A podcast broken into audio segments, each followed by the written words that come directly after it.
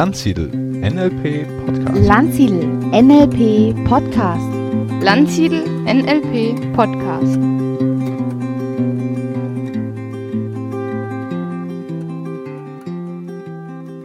Ja, hallo liebe Podcast-Hörer, da sind wir wieder in einer neuen Ausgabe des Podcastes. Ich habe heute einen ganz, ganz spannenden Interviewpartner und es geht um ein Thema, das ihr bei uns äh, noch nicht so oft vorgefunden habt, nämlich es geht um das Thema Geld und Finanzen oder um es mit deinen Worten zu sagen, lieber Andreas, mit den Worten Wohlstand. Ja, herzlich willkommen, lieber Andreas. Herzlich willkommen auch. Danke. Ja, Andreas, vielleicht erzählst du unseren Hörern einfach mal so ein bisschen, äh, wer du eigentlich bist. Also was ich schon mal nicht bin, ist vielleicht leichter zur Einführung zu sagen. Ich bin kein Finanzdienstleister. Ähm, was viele mit dem Thema Wohlstand oder Finanzen in Verbindung bringen mögen. Ich bin zwar jetzt Teil der Finanzdienstleistung geworden äh, in den letzten 12, 13, 14 Jahren, aber ich fühle mich gar nicht als ein Finanzdienstleister. Ich bin in erster Linie Investor und Unternehmer habe halt Freude daran, mit unternehmerisch denkenden Menschen zusammenzuarbeiten, auch einen guten Teil des äh, selbst aufgebauten Wissens weiterzugeben. Pädagogische Arbeit hat mich immer schon begeistert, aber eigentlich, wenn es jetzt ums Thema Finanzen geht, bin ich ein totaler Quereinsteiger dass ähm, ein Banker würde sagen, oh, das ist aber dann schwierig. Äh, ich würde sagen, nein, das war mein großes Glück, weil ich habe die Möglichkeit gehabt, einfach bis zu meinem 32. Lebensjahr so ziemlich alles falsch zu machen, was man falsch machen kann zum Thema Finanzen. Und mit 32 hm, stand ich dann da als Musiker, als der ich bis dahin mein Geld verdient habe und als Therapeut. Therapeut mit Schwerpunkt der Sportmedizin und Osteopathie. Das lief eine Zeit lang parallel. Ähm, und dann kam mit 26 meine Tochter zur Welt, äh, hat es dann nochmal sechs Jahre gedauert, äh, um mich mit meinem 32. Lebensjahr hinzusetzen, mal Einhalt zu gebieten, mir selbst zu sagen, eigentlich hast du dein Leben lang richtig gut verdient, lieber Andreas. Dazu kann ich wirklich stehen, weil ich habe seit meinem 14. Lebensjahr besser verdient als eine Chefarztsekretärin. Mit 14 äh, schon habe ich so viel Unterricht gegeben in, in dem Instrument, in dem ich bewandert war, äh, dass mir es da richtig gut ging. Und das habe ich so im Rahmen meiner Selbstständigkeit auch immer durchgehalten, also immer richtig gut verdient, aber mit 32 hatte ich gar nichts. Außer viel Erfahrungen gemacht, viel erlebt, viel Ausbildungen genossen, ähm, all diese Dinge und ich musste mir eingestehen, nach den vielen fehlgeschlagenen Finanzversuchen, äh, Andreas, du bist finanziell total ungebildet. Und wenn du da jetzt was ändern willst, dann solltest du dich vielleicht mal auf die Beine machen und dich irgendwie mit dem Thema Geld beschäftigen. Und wenn ich was mache, dann ist so eine Unart von mir, dann mache ich es halt sehr konzentriert, sehr ähm, fast ausschließlich. Ich habe dann tatsächlich Musik und Therapie an den Nagel gehängt. Hat eine Weile gedauert. Viele äh, bemitleiden mich dafür, aber für mich war es völlig okay.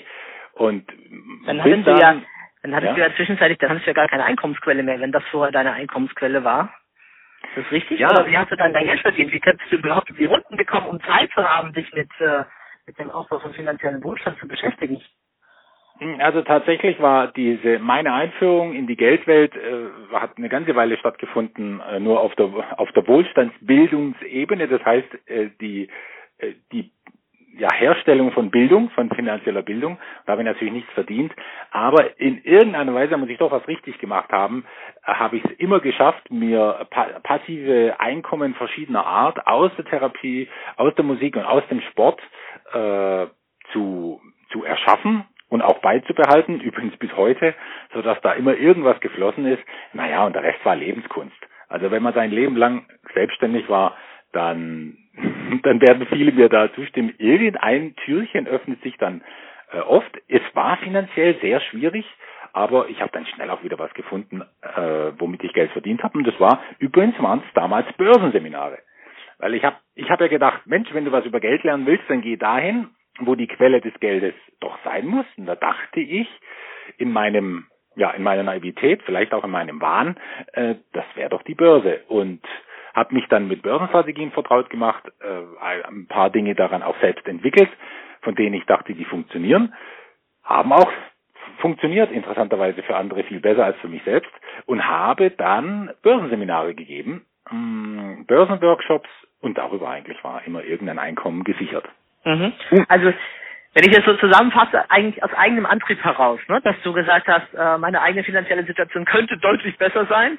Äh, ich interessiere mich jetzt für das Thema. Ich nehme jetzt die Zeit und den Raum, um es da ganz genau äh, zu wissen, kennenzulernen. Und der erste Ansatz ging dann über die Börsenstrategien. Genau. Mhm. Das ist die richtige Zusammenfassung. Gut, wie So ging es dann weiter? Oder ist es das, Börsenstrategien? Nein, absolut nicht. Ich bin nicht gescheitert an der Börse. Ich bin, äh, ich habe sehr, sehr viel Geld erwirtschaftet und äh, noch viel, viel schneller dieses sehr viele Geld auch wieder verloren. Ähm, der Hauptnutzen meiner Börsenzeit, die etwa fünf, sechs, sechseinhalb Jahre angedauert hat, der war gelernt zu haben, ja, wie es nicht funktioniert. Aber wie Menschen auch durchaus gesteuert werden was die Börse mal war und was sie heute ist, was sie, zu was sie geworden ist, im Rahmen der Hochfrequenz, des Hochfrequenzhandels, den ja eigentlich nur noch äh, Computer übernehmen. Ja, 75, 80 Prozent des gesamten an der Börse gehandelten Volumens wird ja über Computer gesteuert. Ja, das ist also ganz weit von dem entfernt, was die Börse vor 100 Jahren mal sein sollte, nämlich ein praktischer Marktplatz. Ich habe ich hab als wichtigste Erkenntnis mitgenommen, die Börse ja, stellt eigentlich die Krümel dar, die übrig bleiben, wenn der Brotleib schon zerschnitten ist. Und die Börsenzeit, ich bin ihr sehr, sehr dankbar mit allem, was ich da gelernt habe, weil sie hat mich, sie hat meinen Blick dorthin lenken lassen, was dem, was ich jetzt als finanzielle Bildung bezeichne, was mich dem näher gebracht hat, nämlich die Beschäftigung mit dem Brotleib. Kannst du das, diese Metapher, bisschen äh, ausführen? Was meinst du damit, dass äh, die Börse sich nur mit dem beschäftigt, was übrig bleibt an den Krümeln? Ja, was wir an der Börse finden, an diesem Marktplatz sind ja ganz viele Unternehmen. Und diese Unternehmen haben, um überhaupt an die Börse zu kommen, dieses Initial Public Offering hinter sich, einen IPO. Und davor gab es die Unternehmen ja auch schon. Ist in, im Bewusstsein vieler so gar nicht vorhanden.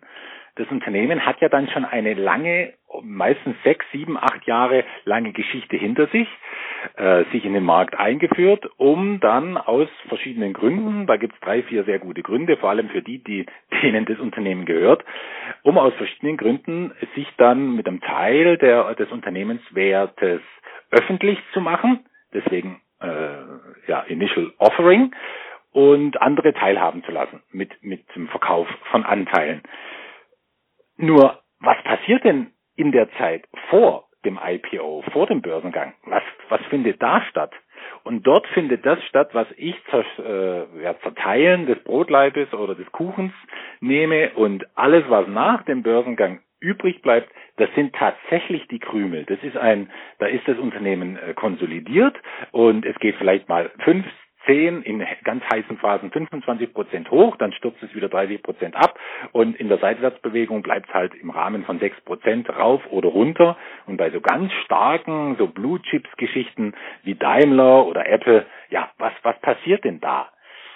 Das ist nicht mehr viel, aber natürlich kann man auch von Krümeln gut leben, wenn man weiß, wie man sie behandelt. Aber mir war das irgendwie hat es mir auch keinen Spaß mehr gemacht, weil die Börsenzeit die hat mich auch mh, auf einer gewissen Weise ausgehöhlt, regelrecht. Irgendwann bin ich da gesessen und habe hab mich fragen müssen, was machst du da eigentlich mit diesem Handel? Ich war ja kein Daytrader, das habe ich nur vorübergehend gemacht, um dann ganz schnell zu sehen, da bringe ich mich sehr schnell äh, äh um, um den Spaß am Leben oder vielleicht sogar um das Leben selbst. Daytrading kann wirklich kaputt machen. Und also das kurz, er, kurz erklären. Ah. Äh, Daytrading bedeutet ja äh, kurze, ganz kurze Zyklen zu haben, ne? innerhalb von von einem Tag oder von Stunden was zu, zu kaufen und wieder zu einem besseren Preis zu verkaufen. Ne? Vielleicht für die, die nicht ganz so fachbewandert sind. Das wäre jetzt ein Teil, ein wichtiger Teil des Daytradings. Das ist richtig äh, mit kurzen Zyklen, aber es, es heißt letztlich, man ist äh, online, wenn die Märkte schon geöffnet haben. Dann kauft und verkauft man. Muss nicht immer bedeuten, dass man auch sehr schnell wieder verkauft. Gegen, wie gesagt, gegen Computer wird ein Mensch nie eine Chance haben. Ähm, Das habe ich sehr schnell bemerkt und es hat mich ausgehöhlt, weil ich habe in dem ganzen Spiel keinen Sinn mehr gesehen. Ich dachte, das ist ja so kaputt und vor allem marktpsychologisch, marketingtechnisch natürlich schlau, von denen, die die Spielregeln schreiben, äh, marktpsychologisch ein, ein einziges Lenken von Massen. Äh, und da, hat mir keinen Spaß mehr gemacht, da Teil davon zu sein. Nicht zuletzt war es viel ergiebiger für mich. Deswegen maße ich mir auch an, meine ganz persönliche äh, Definition von finanzieller Bildung daraufhin auszurichten, habe ich mich dann eben mit dem beschäftigt, womit sich die institutionellen Anleger beschäftigen, nämlich mit dem Brotleib, also mit Unternehmen, die sich vor einem Börsengang befinden. Oder wie ja 80, äh, 70, 80 Prozent aller Unternehmen überhaupt, die Unternehmen, die gar nicht an die Börse gehen. Es sind, ist ja nur maximal ein Viertel der AGs, äh, die sich entscheiden, ähm, öffentlich zu werden. Mhm. Könnte denn jetzt auch ich als, sagen wir mal, Außenstehender der Finanzbranche, als simpler Anleger oder Investor, äh, könnte ich dann auch irgendwie davon profitieren, in dieser Phase schon einzusteigen? In Unternehmen, die noch, die gerade erst auf dem Weg sind, vielleicht irgendwann an die Börse zu gehen? Also vielleicht sollte ich vorsichtig sein jetzt mit dem Begriff Unternehmen, weil es ist schon wieder eine Spezifikation. Allgemeiner gesagt, es geht eigentlich um Beteiligung. Ist ja jetzt auch kein großes Geheimnis, wenn man auf die Wohlstandsbildnerseite geht, der ein oder andere der äh, zukünftigen Seminarteilnehmer wird es vielleicht tun, äh, die äh, nicht, ich musste mir ja ein Keyword raussuchen, sonst kommt man ja in Google äh, zu nichts und dann habe ich mich natürlich für Beteiligungen entschieden, einfach weil das ein Überbegriff ist. Aber der Begriff ist so ungenau, wie wenn man fragen würde, wer war Johann Sebastian Bach und ich sage ja, das war ein Künstler. Ja, also mhm, mhm. viel, viel mehr weiß man auch nicht dann. Also wenn wir jetzt über Beteiligung und über die Möglichkeit an Beteiligungen teilhaben zu können, auch als Kleinerleger sprechen, ich meine, Stefan, das ist das Seminar. Da würde mich jetzt vielleicht der Podcast und der Rahmen, der zeitliche Rahmen des Podcasts etwas arg einschränken. Äh, grundsätzlich geht es mir darum, und das ist, ich sehe das jetzt nicht als Mission, aber als sehr, sehr großen Spaß für mein eigenes Leben, Grundsätzlich geht es mir darum, Menschen aufzuzeigen, dass es durchaus möglich ist, Konzepte der ganz Großen, nämlich der institutionellen Anlegern, denen ich einfach mal unterstelle, dass sie wissen, wie Geld funktioniert, weil sie nun mal über Milliarden verfügen, dass ich mir diese Konzepte anschaue und versuche, sie herunterzubrechen auf mein Niveau. Und das geht. Das geht. Mhm. Und viele wissen das nicht. Und das ist auch etwas, was man in den Medien so nicht findet. Ein Punkt ist dabei, dass der Gesetzgeber, also der Rahmen, der Staat in dem Fall, nicht unbedingt ein Interesse daran hat, dass das jetzt so wahnsinnig bekannt wird. Ich bin da fernab jeder Verschwörungstheorie. Äh, es ist gar nicht die Aufgabe des Staates, seine Bürger reich zu machen. Die Bürger müssen einfach funktionieren. Ähm, und das ist ja auch soweit völlig okay. Aber die Mittel, die er dafür einsetzt, indem er nämlich ja versucht, Geldströme zu lenken, das ist ja eine der Aufgaben des Staates in Zusammenarbeit mit der äh, Zentralbank, mit den Zentralbanken. Dieses, dieses Lenken der Geldströme hat nicht unbedingt was mit dem zu tun, was den Einzelnen reicher macht. Mhm. Du hast es gerade schon erwähnt, wir beide geben ja zusammen ein, ein Seminar, wobei du natürlich sehr stark den finanztechnischen Part äh, haben wirst, in dem es genau darum auch geht, um das Thema Geld und Finanzen und sicherlich auch ganz viel von deiner Stärke, von deinem Schwerpunkt, Vorgehensweise, wie du das äh, als äh, auch als Unternehmer mit deinem Unternehmen machst, um das Thema Beteiligungen. Ähm, sicherlich auch noch vieles mehr, was mit diesem Thema zusammenhängt. Also wer Lust hat, kann da natürlich auch sehr tief in die Materie einsteigen. Ähm, jetzt aber nochmal ganz zurück. Du hast äh, gesagt, euer dein spezieller Begriff ist äh, Wohlstandsbildner. Was ja. ist denn eigentlich Wohlstand für dich? Was verstehst du darunter? Was meinst du damit? Also mit den Jahren hat sich da etwas gebildet, das würde ich wirklich nennen, eine Liebe, eine Liebe zu diesem Wort. Wohlstand. Ich meine, das Wort an sich klingt schon für mich wie eine Badewanne, die gefüllt ist mit warmem Wasser, wo man nicht dabei hineinrutscht. ja, Wohlstand im Vergleich, im Vergleich zu Geld oder Geldaufbau oder Vermögensaufbau ist ja auch so abgelutscht. Aber Wohlstand hat für mich viele Bedeutungen, wie er, also eine Art von Intelligenz, wie sie der deutschen Sprache ja oft innewohnt. Und Wohlstand innerhalb von Wohlstandsbildung. Wohlstand ist für mich erstmal eine Metaebene. Wohlstand vom Wortsinne wohl, also gut stehen, einen guten Stand haben im Leben. Und das macht für mich, ich versuche es immer für mich, für, für mein Leben so einfach wie möglich herunterzubrechen. Für mich sind das drei Standbeine und das ist Gesundheit, Beziehungen und Finanzen. Und jeden Tag etwas für die Stabilität dieser Säulen oder diese Beine zu tun und dann sind es dann meistens schon ganz gute Tage gewesen. Da hat man schon viel erledigt. Man kann natürlich noch, was Lebensbereiche angeht, mit Soziales und das kann man, wie ich festgestellt habe, mehr oder weniger auf diese drei Hauptbereiche herunterbrechen. Da ist schon mal bemerkenswert, dass Finanzen für mich absolut gleich bewertet gehört, für mich, für mein Leben, mhm. jetzt Gesundheit und Beziehungen, denn die meisten konzentrieren sich sehr auf Gesundheit und Beziehungen und irgendwie das Thema Finanzen, sind wir doch ehrlich, läuft so ein bisschen mit, zumindest solange man ein geregeltes Einkommen hat.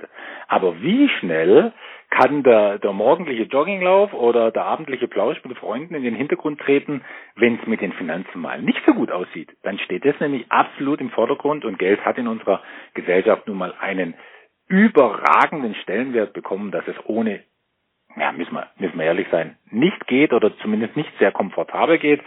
Und deswegen ist es für mich, gehört es für mich auf diese, auf diese äh, wirklich Metaebene der drei Säulen, dass ich mich eigentlich jeden Tag in der einen oder anderen Weise mit meinen Finanzen beschäftigen sollte.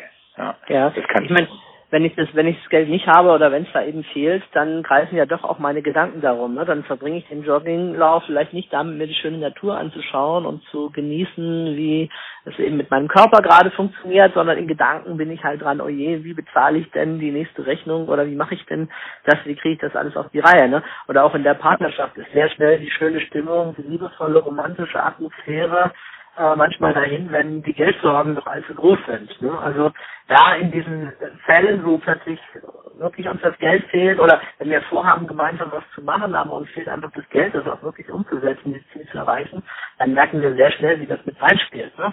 In unser Gefühl von von Wohlstand oder eben auch nicht Wohlstand dann in dem Moment. Genau, das ist für mich äh, eigentlich der Beweis, dass es zu diesen drei Säulen dazugehört, weil in dem Moment, wo eine dieser Säulen wegbricht, sind die anderen beiden nicht mehr so stabil und äh, ja, zeigt dann, ja, da sollte ich mich vielleicht mehr drum kümmern. Also das ist für mich mal jetzt mal grundsätzlich der Wohlstand, gut im Leben zu stehen und jetzt natürlich als Wohlstandsbildner, äh, da geht es dann um Wohlstandsbildung. Wohlstandsbildner, das habe ich dieses diesen Begriff habe ich entwickelt, natürlich aus der Wohlstandsbildung und auch die Wohlstandsbildung hat jetzt hier zwei zwei Bedeutungen. Mhm, einmal, schon einmal, fast, ja. einmal natürlich die, die, die, die Herstellung äh, finanzieller Bildung, also der Zugewinn von Wissen, von Know-how. Und wenn das vorhanden ist, dann sind die Strategien und die Instrumente nicht weit, um das Zweite zu schaffen, nämlich die, die Wohlstandsbildung als eigentliche Bildung von Wohlstand. Also mhm. Finanzbildung führt zur Wohlstandsbildung. Das wäre auch in Kurzform das, was ich unter finanzieller Bildung verstehe. Finanzbildung führt zur Wohlstandsbildung. Mhm. Und daraus abgeleitet habe ich dann den Begriff Wohlstandsbildner. Ja, ich dachte gerade so ein bisschen an Gesundheit und dann gibt's ja auch Bodybuilding, ne? also äh, das ja. Bilden, Aufbauen von Muskeln, ne? also in dem Fall dann das Aufbauen von Wohlstand aber gleichzeitig steckt ja auch der Begriff Bildung mit drin, das Bildungssystem. Ne? Wir, wir lernen bestimmte Dinge, ich äh, erweitere mein Wissen, mein Know-how, meine Strategien in dem Bereich. Ne? Insofern ist für mich das Wort Wohlstandsbildung auch da schon einfach doppeldeutig mit den zwei Bedeutungen. Ne? Einerseits, äh, ich baue Wohlstand auf und auf der anderen Seite, ich erlange Bildung zum Thema Wohlstand. Ganz genau. Und in der Wohlstandsbildung auch im pädagogischen Sinne war ich, das war ist eigentlich meine eine meiner Hauptaufgaben gewesen, nämlich Schulungen durchzuführen, Workshops, äh, Vorträge, Präsentationen, äh, weil wir noch bei der Frage waren, ja, wer, wer bin ich eigentlich? Also es hat jetzt bis in die neuere Zeit hinein einen großen Teil meiner Zeit beansprucht, nämlich Finanzdienstleister zu schulen. Ja. Also ihnen Beteiligungskonzepte, überhaupt Strategien, Instrumente nahezubringen. Aber das war das war immer etwas sehr Spezielles. Äh, Finanzdienstleister denken völlig anders als äh, der Normal, äh, der gemeine äh, Anleger, der draußen auf der Straße rumläuft. Und insofern ist es etwas Neues, als du jetzt Ende des letzten Jahres auf mich zukamst, mit dem Angebot, da ein, ein gemeinsames Seminar zu gestalten, das sich mal grundsätzlich um das Thema Finanzen kümmert. Das ist jetzt für mich wirklich neu, war auch eine Herausforderung für mich, der ich ja, die, die mir bis heute Spaß macht, der ich äh, gerne nachgehe, das jetzt irgendwie zu schaffen, mal nochmal grundsätzlicher zu machen. Was ist, was ist finanzielle Bildung? Denn eins ist klar, und das ist eines meiner größten ja, Bedauern, finanzielle Bildung in diesem Land findet ja so nicht statt. Da fragt man sich, ja, toll, dass wir es geschafft haben, jetzt vielleicht an die ein oder andere Schule Glück als Bildungsfach einzuführen. Mhm. Ein Vorbild von diesem kleinen asiatischen Staat Bhutan, das ja sogar ein Glücksministerium hat, gibt es jetzt die ersten Schulen, ähm, ich glaube, es sind sogar Gymnasien, äh, die das Thema Glück behandeln. Und zum Thema Glück gehört eindeutig ein einigermaßen erlösten Umgang mit Finanzen. Ist nur die Frage, wer sollte das dann dort lehren? Also ich weiß nicht, ob das jemals aufgehen kann. Aber Finanzielle Bildung wird jedenfalls die so Lehrer? geschult. Ja, die Lehrer, genau. Die Eltern. Mhm. Je nachdem, Nachmittags noch Sportunterricht, danach mache ich Englisch und davor erzähle ich euch mal, was mir mal Wohlstand bildet. Das ist ganz schön schwierig. Es können ja noch nicht mal, auch wenn ich jetzt da niemanden irgendwie angreifen will, sind wir doch ehrlich, es können noch nicht mal viele Finanzdienstleister, weil die sich einfach auf Dinge konzentrieren, wo ich denke, Mensch, du machst Sachen, jedes einzelne davon würde für mich schon zwei Leben brauchen, zum Beispiel äh, ja, Altersvorsorge, dieser, dieser, dieser mal allgemeine Begriff oder mhm. oder betriebliche Altersvorsorge oder Versicherungen, ja, ist ja auch Teil der Finanzdienstleistung. Mhm. Das Finanzierungen, das sind alles Einzelgebiete. Da bleibt Gibt's denn für dich hm? Gibt es denn für dich einen Unterschied zwischen dem Wort Reichtum und Wohlstand? Reichtum würde ich sagen, ist ein Teil des Wohlstands. Gerade wenn man mhm. Wohlstand so betrachtet, wie ich mir immer wieder selbst in Erinnerung rufe, dass Wohlstand einfach mehr ist, als nur eine Menge Geld zu haben. Also mhm. Reichtum ist so diese Begrenzung auf jetzt die materielle Ebene, aber in der Wohlstandsbildung, gerade was den bildnerischen Aspekt angeht, ist ja auch eine Menge davon, was ich immer am liebsten habe bei jedem Thema, das ich angegangen bin, nämlich das persönliche Wachstum. Und Reichtum, ähm, ich meine, ein, russischer Ölmagnat oder ein saudi-arabischer, die kommen zu Reichtum, sie wissen manchmal selbst nicht wie und sind eindeutig nicht finanziell gebildet und verpassen auch in hohem Maße das persönliche Wachstum, das zumindest damit einhergeht, wenn man Wohlstand im Sinne jetzt von Reichtum herstellen will. Also es sind da viele Dinge, die da mich mit hineinspielen. Aber Reichtum allein, jetzt so die Reduzierung aufs Materielle, das drückt für mich nicht Wohlstand aus.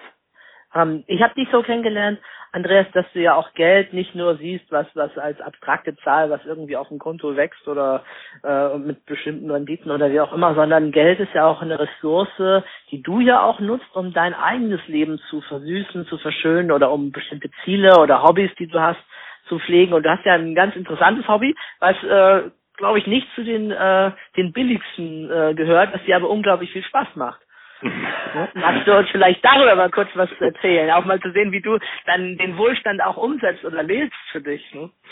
Naja, es ist, das ist jetzt eine sehr gefährliche und sehr verführerische äh, Frage, Stefan, wenn du mich nach diesem Hobby fragst, weil äh, das, das, wisst, das weiß schon mein Umfeld, einmal da reingekommen, dann äh, komme ich kaum mehr raus aus dem Schwärmen und aus dem Plaudern, aber das ist ja das Schöne an dem Hobby, wenn es dann einen so begeistert. Ja, dieses Hobby ist teuer, das kostet nämlich zwischen vier und sieben Euro pro Minute pro Minute. Und wenn man dann mal hochrechnet, ich will jetzt gerne mehrere Stunden in der Woche und äh, noch mehr Stunden im Monat machen, ja, dann ist es mit sicherlich eines der teuersten. Also wenn ich jetzt Golf spielen würde auf den teuersten Plätzen der Welt, in Augusta und sonst wo, ich glaube, das würde mich günstiger kommen. Das ist das Fliegen.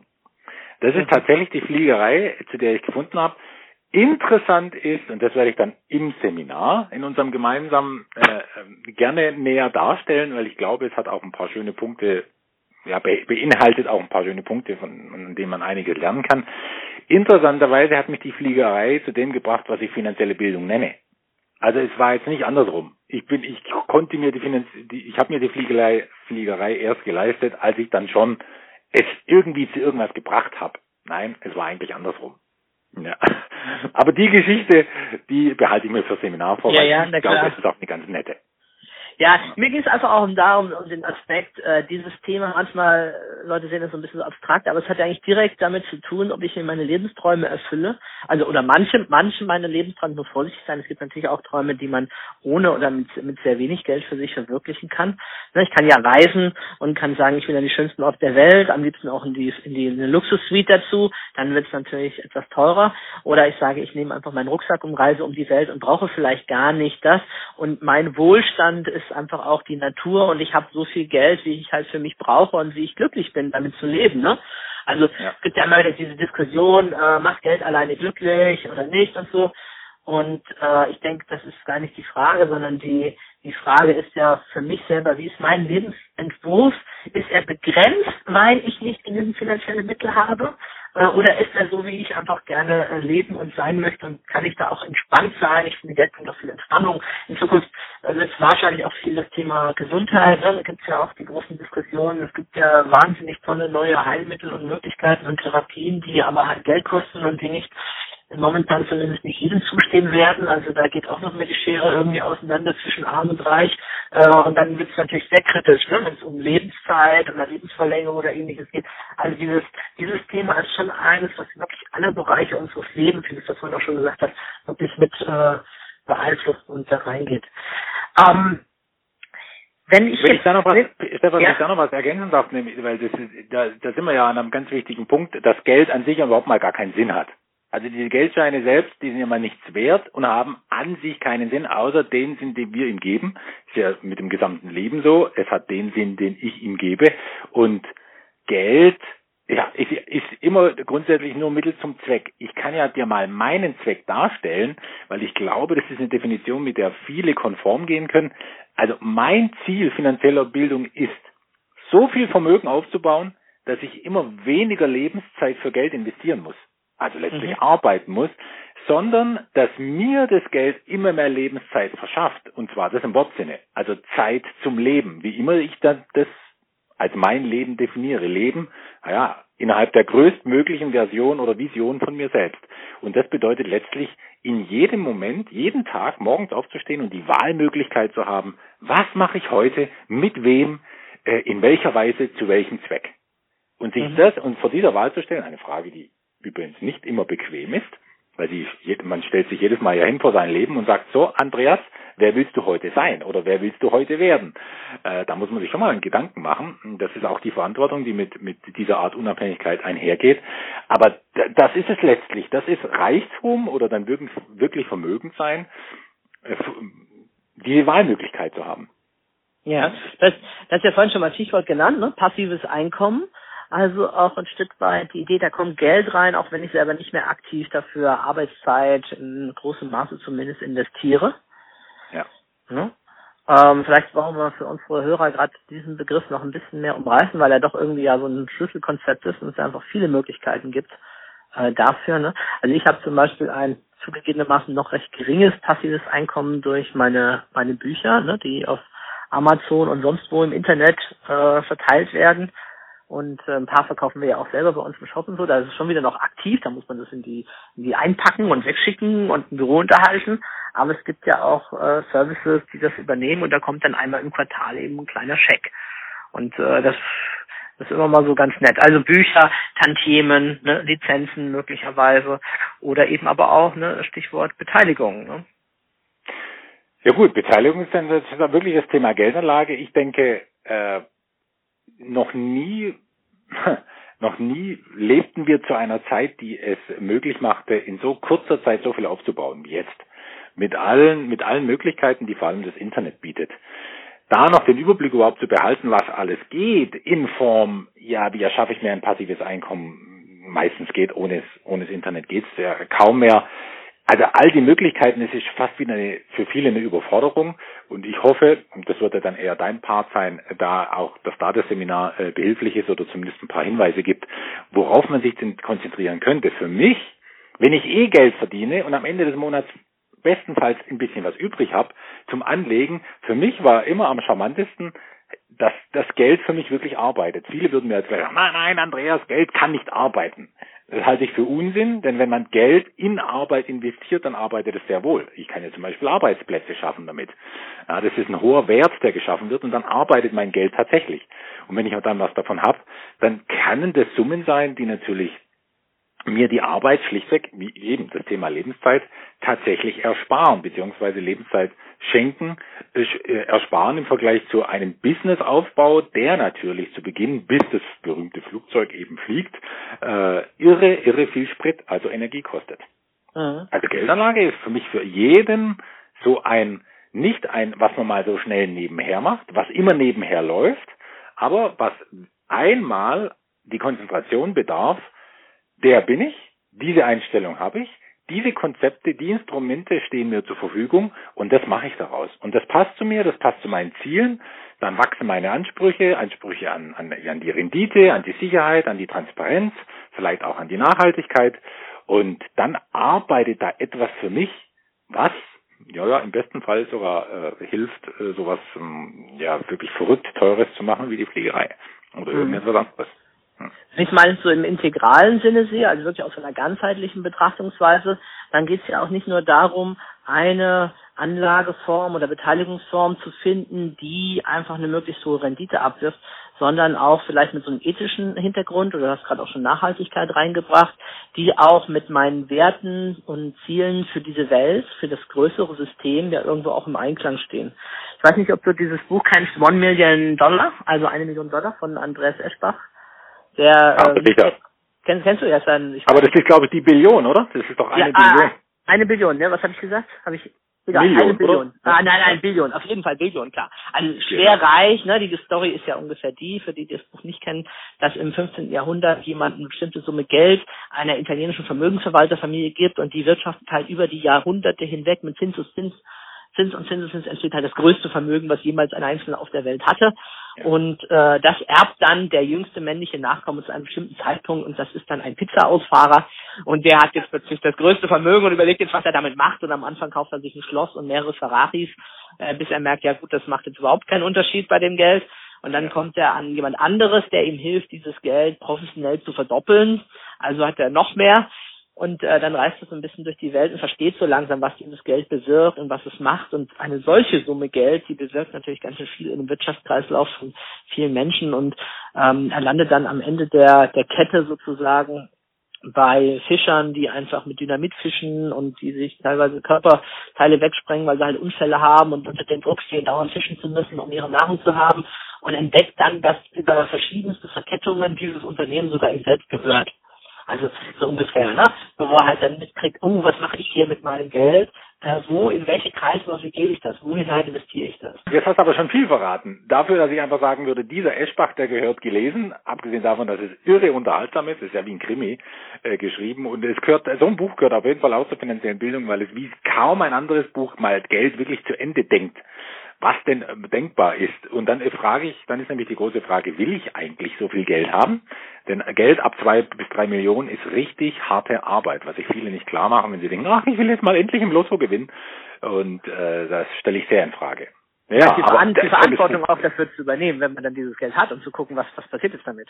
Meinst du, das ja, ist natürlich. Arbeit? Aber, ja. mh, genau. Ja. Und, aber, aber genau darum es mir ja gerade in dem Punkt äh, das, weil das kommt oft so als Gegeneinwand dagegen, überhaupt sich mit dem Thema Geld zu beschäftigen und Wohlstand und das Vermögen für sich aufzubauen, zu sagen, guck doch mal, wie viele andere dafür leiden müssen, dafür gibt es dann Kinderarbeit, dafür kriegen andere nicht in Stunden, Stunden und so weiter. Und äh, ich denke eher, äh, das kommt halt darauf an, äh, wo und wie ich mein Geld einsetze und, und was ich damit mache. Und das ist ja dann auch ein Stückchen, denn gerade die Menschen, die eben Verantwortung für diese Welt mit übernehmen sollten, wäre es natürlich auch praktisch, wenn sie auch die finanziellen Mittel, Mittel dazu haben, bestimmte Dinge zu gestalten. Ja, das ist ja die andere Seite von dem Geld, zu, zu schauen, wohin investiere ich es, in welche Projekte sind mir das wert und ja. klar, müssen natürlich irgendwie auch den wirtschaftlichen Kriterien genügen, sonst ist das Geld weg. Ich meine, kann ich auch sagen, dass ich einen Teil meines Geldes auch in Projekte investiere, die einfach einen hohen äh, sozialen Wert und Nutzen haben.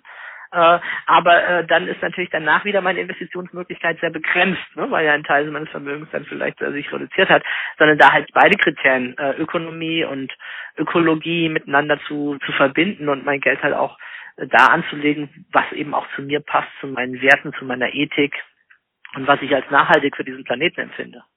Also das ist ein Riesenthema, ähm, auf das ich auch gerne dann im, ich hoffe, die Seminarteilnehmer werden es mir erlauben, gerne eingehe, es ist eigentlich, es ist das alles entscheidende Thema. Also mein Ethik hat, hat gleich immer so einen, so einen Gutmenschenbeiklang. Äh, ich, ich als Investor gehe natürlich in erster Linie vom Wirtschaftlichen aus. Das muss stimmen, denn alles andere ist ja Spenden. Spenden sollte schon sehr früh beginnen. Also ich hätte am liebsten eigentlich angefangen mit, mit, mit 18 oder also als, als Jugendlicher zu spenden, weil alles, was ich spenden kann, das ist ja irre gut fürs Reichtumbewusstsein. Hm? Mhm. Weil es, es, es generiert ja meinem, meinem Unterbewusstsein, ich habe mehr Geld, als ich brauche. Und das ist die beste Information, um auf jeden Fall diesen Magnetismus zu erzeugen, um mehr Geld auch anzuziehen. Aber das Thema Ethik, dass das, oder sagen wir mal, ethisch beanstandungsfreies Investieren, das klingt irgendwie neutraler, äh, äh, dass das Thema nicht auf der, auf der Platte ist, vor allem unseres Gesetzgebers. Das halte ich eigentlich fürs, auf der einen Seite für logisch, solange er so derart gut äh, mitverdient bei Rüstungsgeschäften, äh, aber auch bei sowas harmlosen wie die Riester-Rente, ja, die ja nachweislich in, in Rüstung äh, investiert oder, in, oder meint investieren zu müssen. Aber dass da, dass da, dass der, dass der Staat auf der einen Seite so tut, ja, ich, ich gebe dir den Rahmen, aber ich halte mich eigentlich raus und auf der anderen Seite sich derart einmischt und Dinge fördert, die einfach dem Planeten und den Menschen derart, naja, schadet ist vielleicht äh, fast zu nett, äh, zu nett ausgedrückt. Mhm. Äh, das finde ich, äh, finde ich äh, unglaublich, ja, aber es wird dann immer von sozialer Gerechtigkeit und sonst irgendwas äh, gefabelt. Also ich will jetzt überhaupt nicht politisch werden, gar nicht mein Ziel, aber das ist alles, das ist so ziemlich Banane, wenn, wenn dieses Thema nicht wirklich auf den Tisch kommt und Leute sich mit ihren 50 Euro Sparrate äh, in etwas hinein investieren, wo in Afghanistan und Syrien dann Streubomben fallen. Also was ist denn das für eine, für eine, ja, also du merkst schon, ich komme, ich äh, komme da rein in das Thema, also ich werde da nicht mehr so viel äh, dann im Seminar mehr. Aber trotzdem, denn, um, um das noch zu Ende zu führen, ich komme, was ist das für eine Idee? Ich investiere für meine Altersvorsorge, damit mir es mit für ein langes Leben gut geht, investiere ich in etwas, was anderen das Leben nimmt. Ja, nachweislich nimmt. Ich das im Falle der Riester-Rente wissen das viele vielleicht nicht. Äh, da wurde ja schon vor vielen Jahren von der, ich glaube, es war die Süddeutsche, Süddeutsche Zeitung wurde ja intensiv recherchiert und der Riester selbst, der Walzer Riester selbst hat keine Ahnung davon. Aber das ist ja nur, Lebensversicherungen arbeiten ja ganz genauso. Da muss man sich wirklich fragen, wie krank ist denn das? Und es letztlich beruht es auf einen Glaubenssatz, nämlich, was interessiert mich das Leben eines anderen? Ich bin ja eh von ihm getrennt. Überhaupt diese Denke, wir sind von ich lebe mein Leben und du lebst deins und wir sind voneinander getrennt, was die Physik ja schon längst äh, widerlegt hat, äh, das, kann, das kann einfach nicht aufgehen. Also man, mit, selbst mit meinen 100 Euro Rate im Monat, wenn ich sie, wenn ich sie gerade so bezahlen kann, muss, ist, ist mein Wunsch, dass sich der Einzelne aus seiner Schöpferkraft innerhalb des Finanzsystems im Klaren wird äh, und dass er, ja, dass er einfach, hm, damit merkt, ich kann damit etwas bewegen. Und 100 mhm. Euro bewerten, mhm. können eine ganze Menge bewegen, abgesehen von einer richtig schönen Rendite. Mhm. Sagt dir das Konzept äh, Gemeinwohlökonomie etwas von Christian Felber? Ich weiß nicht, hast du das schon mal gehört? Christian, nein, äh, der Gemeinwohl. Da, äh, ja, da nee. beschäftige ich mich gerade äh, damit, weil ich demnächst äh, einen Vortrag auch so ein bisschen halte, so nach dem Motto Glaubenssätze und Werte für eine bessere Welt. Und äh, der Christian Felber ist super spannend, weil er so das traditionelle Wirtschaften äh, in Frage stellt. Er sagt, in keiner Verfassung der Welt steht, dass es darum geht, möglichst viel Profit zu machen, sondern es geht um das Gemeinwohl. Die Firmen sind eigentlich dafür da, um Güter und Dienstleistungen zu produzieren, die den Menschen dann zugutekommen.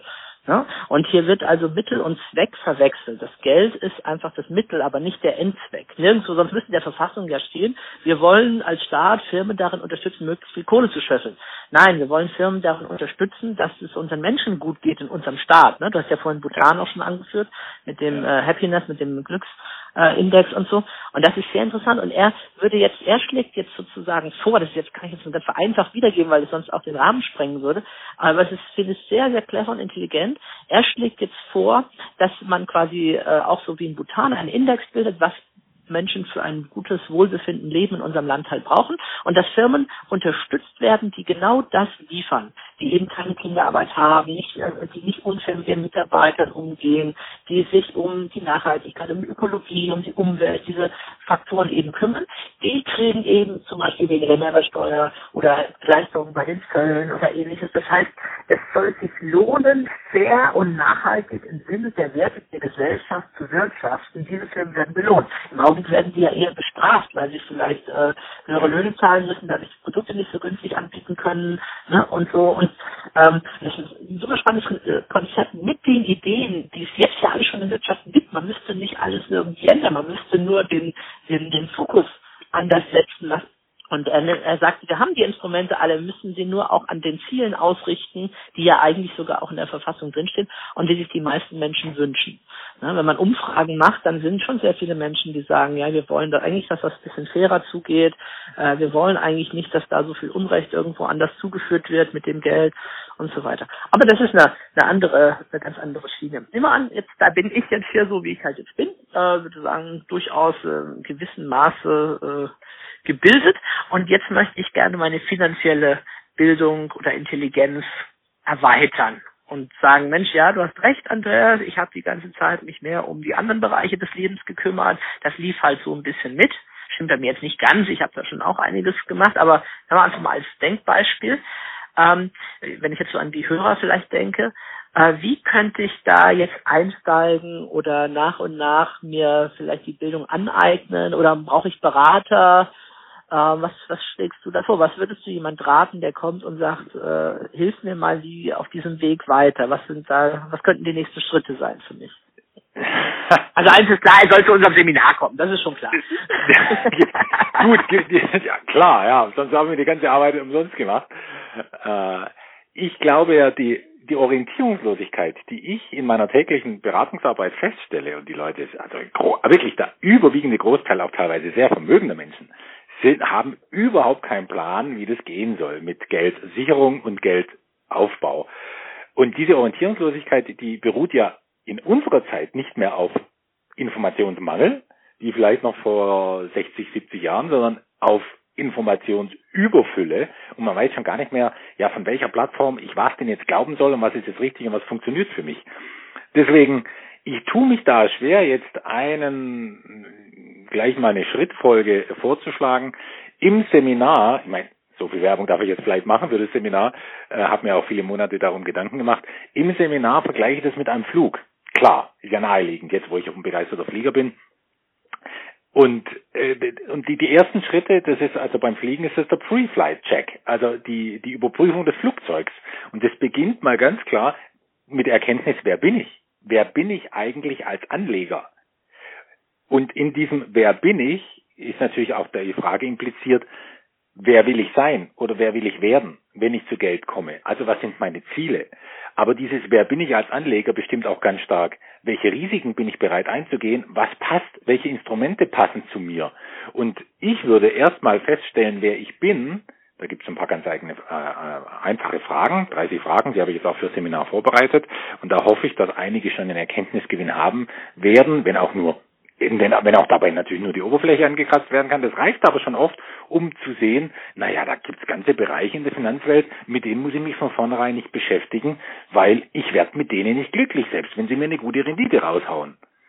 Ähm, also das ist, das wäre für mich ja, dieses Orakel von Delphi, ja, äh, äh, erkenne dich selbst, auch im Rahmen der Finanzwelt, das wäre für mich einer der ersten wichtigsten Schritte, weil das ist das, was ich all die Jahre völlig verpasst habe bis ich dann auch am Ende meiner Börsenzeit gemerkt habe, das bin ich ein, das bin ich einfach nicht. Ich bin zum Beispiel jemand, der hat einen Riesenspaß daran, eben das ist unternehmerisches Denken, Werte, Werte zu schaffen.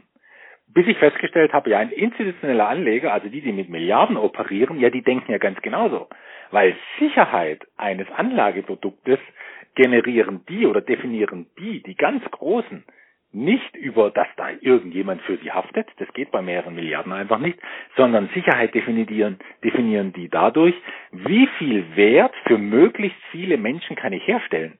Und je mehr Wert, das, äh, also je mehr dieser Wert von vielen äh, erkannt wird und auch gewollt ist, desto sicherer ist meine Anlage ganz, ganz interessant, dass sich da jetzt Sicherheit äh, mit, mit einer hohen Rendite überhaupt nicht widersprechen muss. Das, was ja allseits gelehrt wird, was ich auch für einen Glaubenssatz halte, der wahrscheinlich gar nicht richtig ist. Also das wäre sowas, dieses Wer bin ich und dann die Grundlagen, äh, ja mal Unterschied Zins und Rendite würde völlig ausreichen, um zu wissen, was man vor allem nicht äh, machen sollte, um Vermögen aufzubauen. Konsum, der Unterschied zwischen Konsum und Investi Investieren, der Unterschied zwischen Vermögenswert Verbindlichkeit oder einfach der Unterschied zwischen einem Kleinerleger und einem Großanleger. Das wären so die ersten Schritte. Diesen Fragen würde ich nachgehen und dann nicht die Fragen, äh, wo ich denke, ja, das ist die Plattform, wo ich, äh, wo ich Informationen herkriege, wie zum Beispiel die Medien, sondern ich würde natürlich die fragen, denen die Medien gehören. Das wäre vielleicht der schlauere Weg. Ja. ja. Ich habe hab mal von, von einem äh, Finanztrainer auch gehört, wer einfach nach, nach dem geht, was in Börsenzeitschriften oder in den Nachrichten kommt, das wäre, als würde man die Serpentine eines Berges hochfahren, indem man dauernd in den Rückwärtsspiegel schaut. Denn sobald, sobald irgendwie ein Geheimtipp schon in aller Welt ist, da muss man sich eigentlich eher fragen, wer hat jetzt den Nutzen davon, dass dieser Tipp verbreitet wird und dass da diese Strategie sich äh, um sich schlägt. Naja, genau, okay. Ähm, Andres, kennst du denn auch äh, Verluste? Hast du das mal erlebt oder war immer bisher ein glückliches Händchen da? Und wenn ja, wie gehst du damit um? Also wie ich schon angedeutet, angedeutet habe, war meine, mein Großteil meiner Finanzkarriere, wenn ich sie denn so nennen will, vor allem vor meiner Wohlstandsbildnerzeit, war ein, ein einziges Verluste generieren. Eigentlich blieb äh, von all dem nichts hängen, außer ein hohes Maß an Erkenntnis. Und das Thema Verluste, das ist ein sehr spannendes, weil da gehen wir wirklich, da wird's dann wesentlich immer wenn es gut läuft, dann, dann, dann, dann höre ich auch nichts von, von meinen Mandanten. Das läuft dann alles nebenher. Aber kaum, da hat jemand 300.000 investiert und jetzt sind vielleicht mal irgendwie 20.000 äh, kritisch zu betrachten, dann habe ich sofort die Leute am Telefon. Da wird es dann also wesentlich mit dem Thema Verluste. Und ich denke mir immer, Mensch, ein Portfolio das nicht in der Lage ist, Verluste zu verkraften, ich will gar nicht sagen zu erleiden, weil ich leide gar nicht mehr unter Verlusten, wenn ich sie entsprechend betrachte, ein solches Portfolio ist mit dem Leben nicht vereinbar, weil Verluste haben wir überall. Wir verlieren unsere Jugend, wir verlieren jedes, jeden Tag Millionen von äh, Zellen, Hunderttausende von Haare, wir, wir verlieren unsere Kinder, wenn sie aus dem Haus ziehen, wir verlieren vielleicht mal unseren Arbeitsplatz. Überall wird verloren, aber der Punkt ist doch, kann ich mehr, jetzt mal, um auf der Körper, auf dem Körperbild zu bleiben, kann ich mehr Millionen Zellen aufbauen, als mir verloren gehen. Und genau das ist Wohlstandsbildung. Aber Verluste sind absolut organisch, natürlich und haben einen ganz, ganz wichtigen Sinn, zumindest in meinem Leben gehabt. Sie haben mich gelehrt, was nicht funktioniert. Und dahin gebracht, was funktioniert. Also, da ein erlösteres Verhältnis dazu zu bekommen, würde mir auch die Arbeit natürlich als Wohlstandsbildner in der täglichen Beratung ganz erheblich vereinfachen. Die Leute kriegen riesen psychische Probleme, weil sie der Andreas Popp, äh, den ein Name, den zu googeln sich auf jeden Fall äh, lohnt, Andreas Popp mit seiner äh, Wissensmanufaktur, äh, der Andreas Popp nennt es ja die Verelendungsangst. Man denkt dann immer, oh jetzt habe ich Geld verloren, jetzt lande ich unter der Brücke. Ja, der Mensch sich wahrnehmend als bedrohtes Wesen. Äh, und das ist dann die äh, Verelend, die, die in uns vielleicht allen drinsteckt. Aber das gehört zu einem Investor dazu. Ein Investor sieht Verluste als Teil des gesamten Spieles. Der Punkt ist, Geldanlagen so zu organisieren, ich meine nicht zu streuen. Streuung ist nämlich ganz weit hinten in der Priorität, äh, Geldanlagen so zu organisieren oder Strategien so herzustellen, dass immer natürlich mehr Gewinn erwirtschaftet wird, als Verluste ins Portfolio kommen. Also, äh, ich als Wohlstandsbildner, äh, auch wenn der, wenn der Begriff vielleicht so ein bisschen selbstbewusst daherkommt und es dann immer um Wohlstandsbildung geht, bin verpflichtet, ja auch schon per Gesetz, das ist eines der wenigen guten Gesetze äh, diesbezüglich, dass mich der Gesetzgeber verpflichtet, darüber aufzuklären, Junge, du unterschreibst ja, dass das Totalverluste bedeuten kann. Ob es dann realistisch ist, ist eine ganz andere Frage. Aber die Sachen, die wirklich funktionieren, interessanterweise, äh, werden ja dann gar nicht so auch in den Medien oder vom Gesetzgeber hofiert. Das ist ja dann wieder ein eigenes Thema. Aber Verluste sind was, sind was, meine, also unter Verlusten zu leiden ist einfach, sagen wir, da ist noch Luft nach oben, um, um etwas über Finanzen zu lernen. Und seitdem ich Verluste, die ich bis zum heutigen Tage teilweise maßgeblich hinnehmen muss, ähm, seitdem ich Verluste betrachte als etwas, was zugehörig ist zur Wohlstandsbildung, und was mir einfach einen riesen Erkenntnisgewinn beschert, wenn ich, wenn ich sehe, was denn nicht funktioniert hat, das kann ja bis auf die höchste Ebene gehen, wie 2013, als der Gesetzgeber persönlich für äh, Milliardenverluste gesorgt hat, was an der Öffentlichkeit sonderbarerweise völlig vorbeigegangen ist. Auch eben, wenn ich Verluste habe, für die ich wirklich nun mal nichts kann, obwohl ich alles geprüft habe, was man prüfen kann, wenn ich das betrachte als etwas, was dazugehört, dann nimmt man sie viel besser mit. Und am Ende des Tages soll einfach mehr da sein, als vorher da war. Mhm. Jetzt hast du gerade schon so einen Nebensatz gesagt, naja, Streuung ist nicht die Lösung.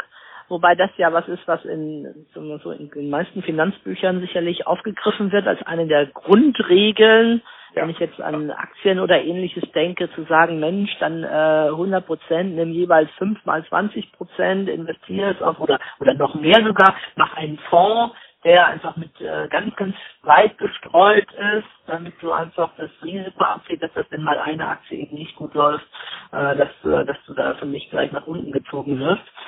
Äh, jetzt hast du ja gerade was anderes gesagt, so ein Nebensatz. Ja. Äh, also von meinen Finanzmentoren, ich hatte da tatsächlich welche, von denen habe ich gelernt, Streuung ist wichtig, aber total überschätzt. Völlig überschätzt und wenn ich zurückgehen darf auf das Krümelbild, äh, hat jetzt gar nicht unbedingt was mit der Börse zu tun. Wir alle, wir Kleinanleger, zu denen ich mich äh, alle mal dazu zähle, die, die, alle Kleinanleger werden ja in dieser Gesellschaft eigentlich auf die Krümel äh, hin ja konditioniert.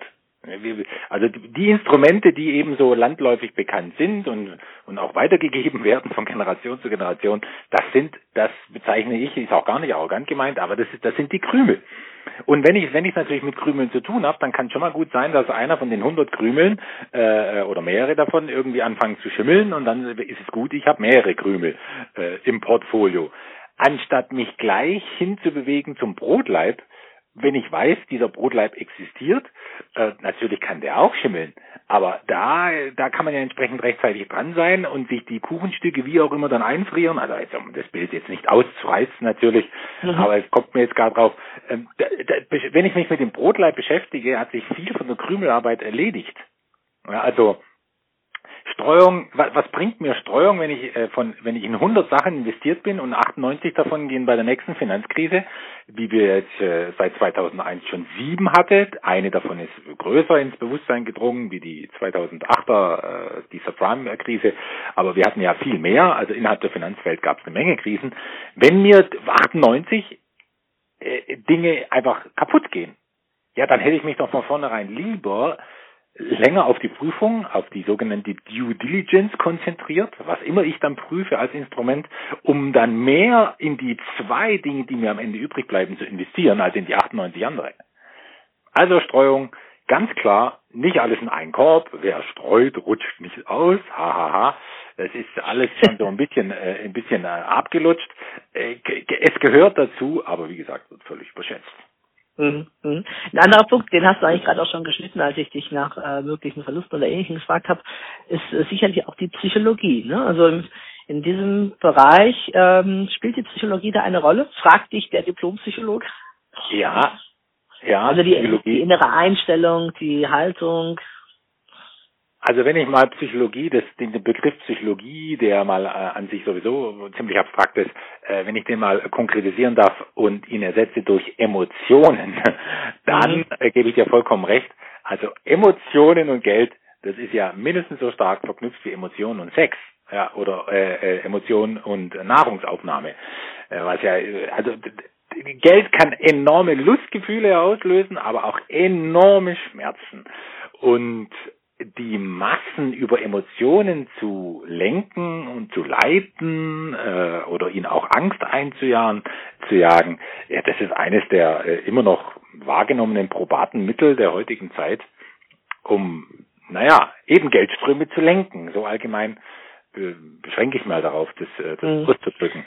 Also man muss sich klar werden, wir sind emotionale Wesen und äh, die Börsenzeit war für mich der, der, der absolute Spiegel, dass ich mal kennengelernt habe, die drei wesentlichen Emotionen, mit denen ich klarkommen muss, und das betrifft eigentlich jeden Anleger, nämlich mit Gier, Hoffnung und Angst. Äh, mhm. Das sind die drei apokalyptischen Reiter. Äh, Hoffnung kann man nie ganz ausschließen, aber Gier und Angst, damit in diesen Spiegel zu schauen, ist sehr unbequem, aber äußerst hilfreich. Das meine ich dann persönliches Wachstum total, um, um zu erkennen, wer ich bin. Ja, dann kann ich ja die Ängste beibehalten, aber ich weiß eben, wie ich mit ihnen umgehe und, äh, weiß dann, wie ich mein Portfolio stricken muss, damit dieser Angstknopf nicht die ganze Zeit gedrückt wird. Mhm. Ich habe ja mit meinem Bekanntenkreis, der sagt immer, Gier frisst Hirn. Ne? Also wenn die Gier da ist, dann schalten viele dann das Hirn aus.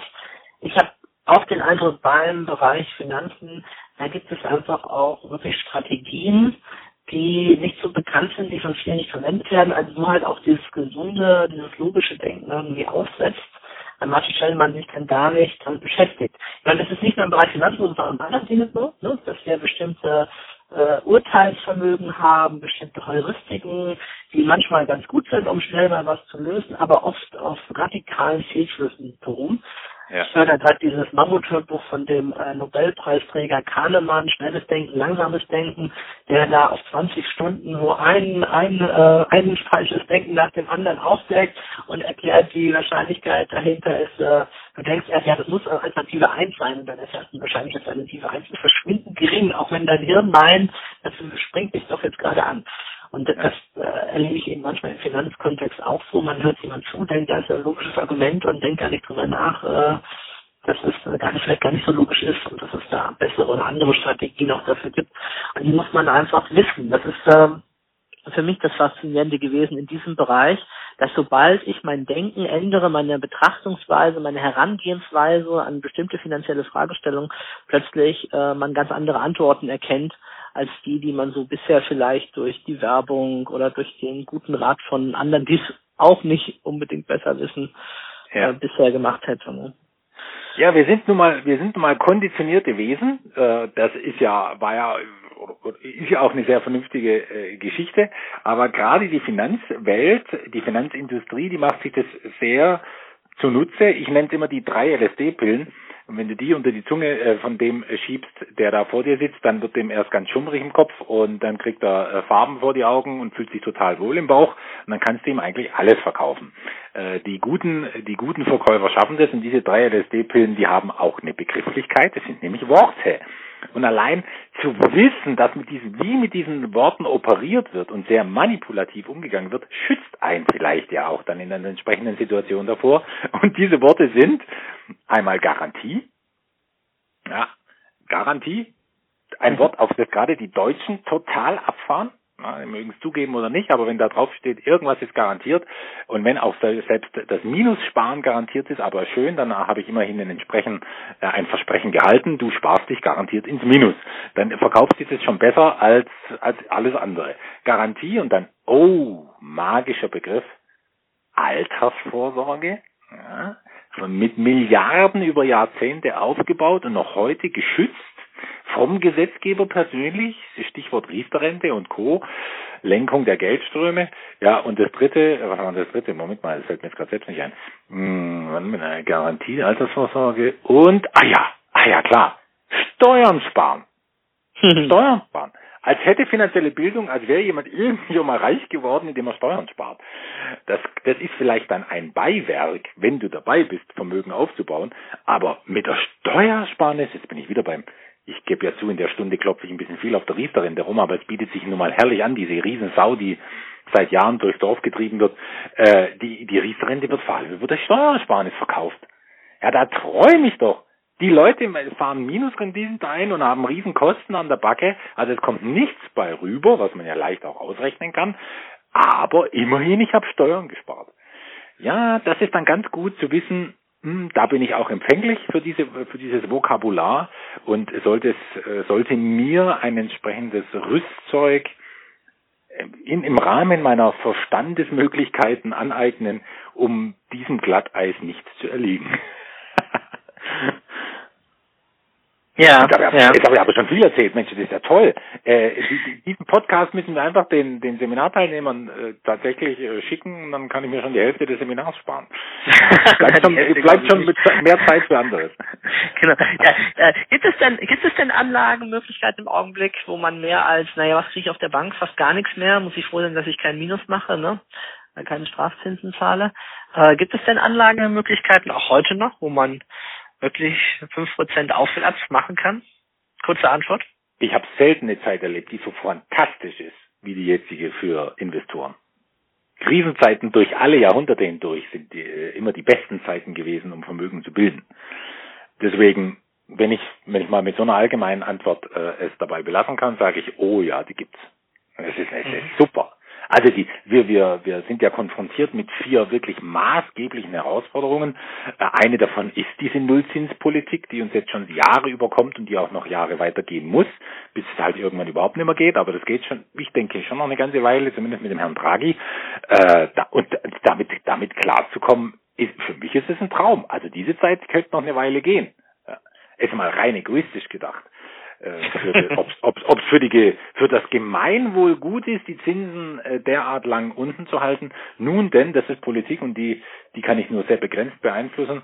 Aber wenn es nach mir geht und mit den Möglichkeiten, die uns als Anleger zur Verfügung stehen, mittlerweile, das ist, betrifft gerade so die letzten 15 Jahre, sag ich, Krisenzeiten, die besten Zeiten, um Werte zu schaffen, ist doch klar. Und mhm. richtig schöne Renditen, spürbare, effektive, relativ krisensichere Renditen einzufahren. Mhm. Na, wenn das jetzt kein Werbeslogan war für Seminar, dann weiß ich auch nicht. Andreas, gibt's noch irgendwas, was du der Welt da draußen mitgeben möchtest zu diesem Thema? Ja, dass Finanzen nichts Abstraktes sind, nichts Trockenes, und, sondern etwas Kreatives, etwas zutiefst Schöpferisches, wenn man hinter die Finanzen schaut, was man da bewegen kann. Und die einzige Frage, die vielleicht jeder entscheiden kann, ob er sie in sein äh, Leben integriert oder nicht, ist, will ich ein Opfer der Finanzindustrie bleiben?